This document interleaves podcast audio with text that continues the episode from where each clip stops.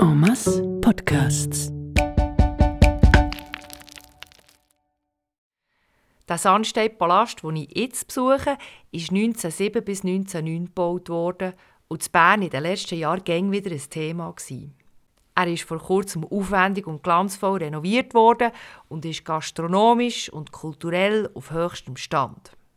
Ich rede vom Casino, also ähm, Kulturcasino.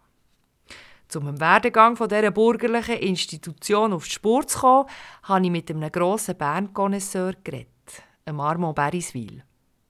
Er war übrigens auch der, der uns für alle anderen Reportagen auf die entscheidenden Bauten aufgeklüpft und spannende Hintergründe dazu hat geliefert. Armand Beriswil, Ihr seid mein einziger Interviewpartner nicht aus der Vergangenheit. Wir sind im Hier und Jetzt. Und zwar sind wir im Kulturcasino. Ihr seid der Leiter vom Ressort Mittelalter, Archäologie und Bauforschung im Archäologischen Dienst vom Kanton Bern. Inwiefern ist das Kulturcasino spannend für euch? Es ist vor allem der Ort, der spannend ist für mich. Ich beschäftige mich unter anderem mit Stadtarchäologie und Stadtgeschichte. Also mich interessiert alles von der Stadt Bern. Und wenn wir in der Altstadt sind, und das sind wir da, heißt das immer, heutige Gebäude sind entweder alt oder sie haben Vorgänger, die alt sind. Und ich will alles wissen über die Stadt Bern. Wie sieht es mit dem aktuellen Gebäude aus? Das aktuelle Gebäude interessiert mich von Amtes wegen nicht, weil äh, das ist nicht meine Aufgabe. Aber wenn natürlich da gebaut wird, und das heißt ja nicht nur im Gebäude drin, da ist nichts mehr zu holen, das ist unterkellert, voll, da ist alles rausgeflogen, was an älterem drin war, schon 1907. Aber drumherum mit Leitungen und mit neuen Unterkellerungen, dann ist das auch immer eine Chance, dass man vielleicht etwas von den Vorgängerbauten findet.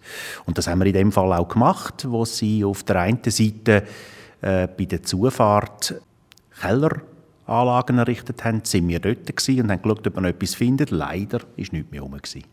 Wenn ihr das Kulturcasino anschaut, das Gebäude, vielleicht im Vergleich mit dem, was vorher hier gestanden ist, wie würdet ihr es architektonisch einordnen?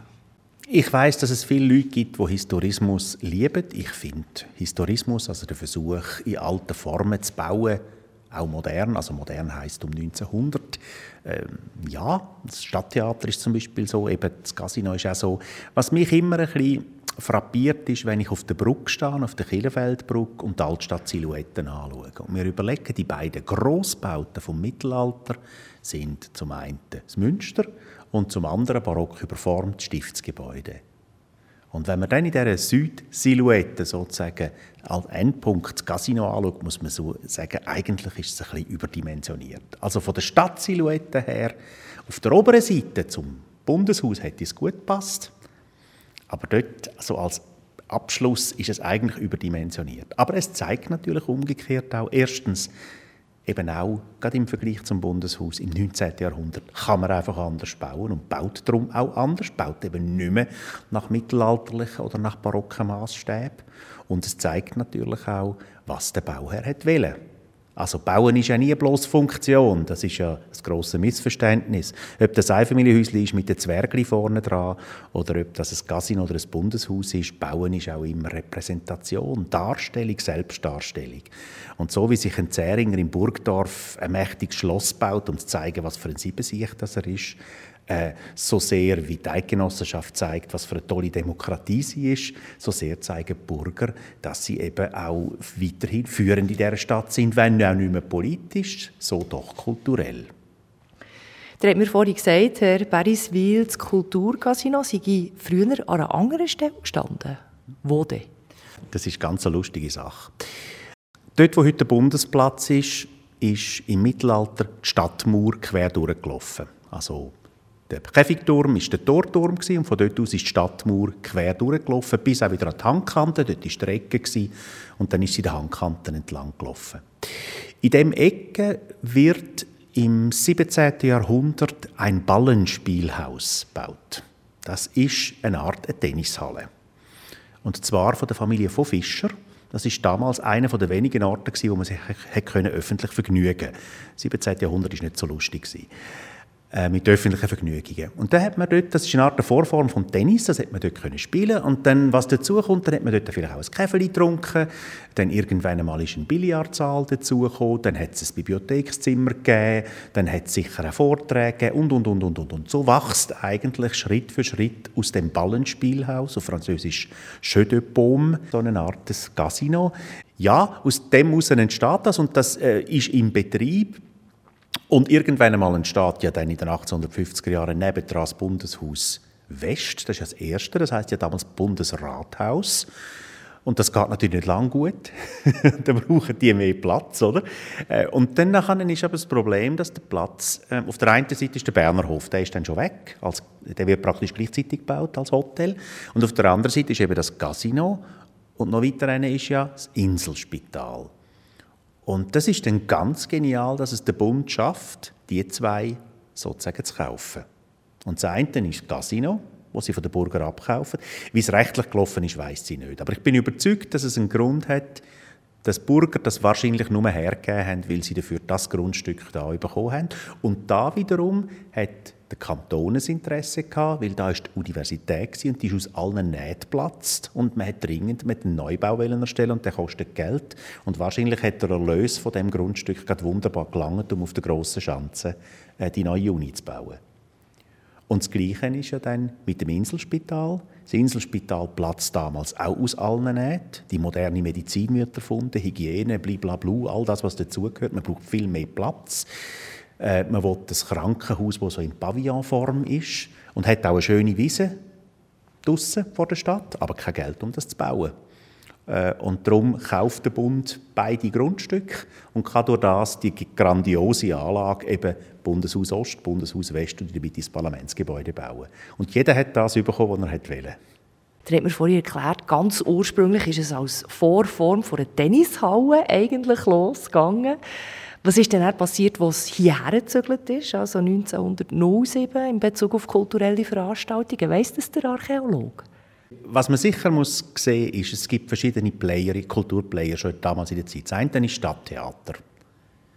Das andere ist die sogenannte Museums- und Lesegesellschaft. Ursprünglich sind es zwei Gesellschaften, sogar eine Museumsgesellschaft und eine Lesegesellschaft, wo ja das Gebäude bauen am Bundesplatz, wo heute die Kantonalbank drin ist die spielen eine wichtige Rolle. Die sind bürgerlich dominiert aber soviel ich weiß nicht nur Bürger. Und dann gibt es natürlich damals schon Orte wie das National oder das andere Casino, Kursaal, äh, Schänzli hat das geheissen, wo auch sehr, sehr viele Veranstaltungen, Konzerte, äh, Theater und, und, und stattfindet. Ich würde so sagen, da ist so um 1900, 1920 um so in den, in den ersten, ist ein intensiver Konkurrenzkampf und ein intensives Kulturleben, äh, wo man also echt nicht unterschätzen darf. Es gibt eine wunderschöne Zeitung, also die gibt es heute nicht mehr, die heißt die Berner Woche. Die kann man auf dem äh, Online kann man das heute anschauen. Da steht so, was in einer Woche in Bern alles los war. Also es ist unglaublich, was auch an Vorträgen und äh, äh, Klavierabend und weiss der Gucker nicht was, wo man also wirklich staunt. Und da ist also das Casino ist von dem her, das ist, ein, das ist sicher einer der grossen Player, aber ist lange nicht der einzige. Armo Beriswil, merci vielmals für das Gespräch. Das hat Spass gemacht, merci.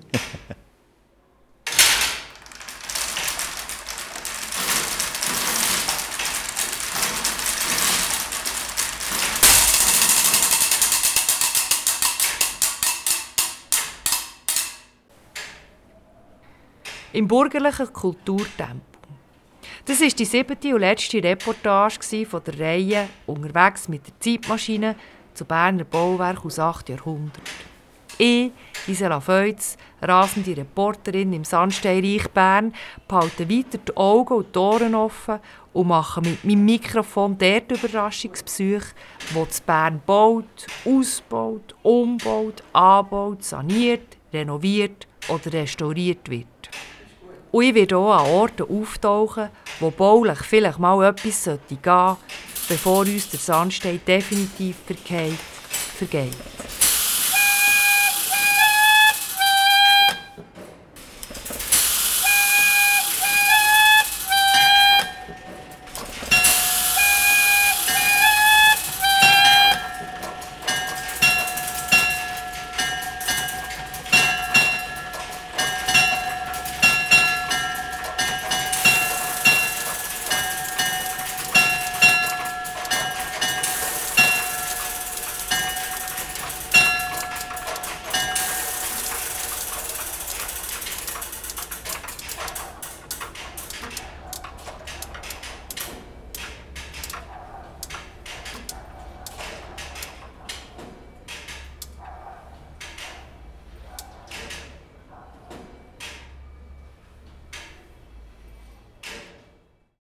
Sie hörten Sandsteinreich Bern.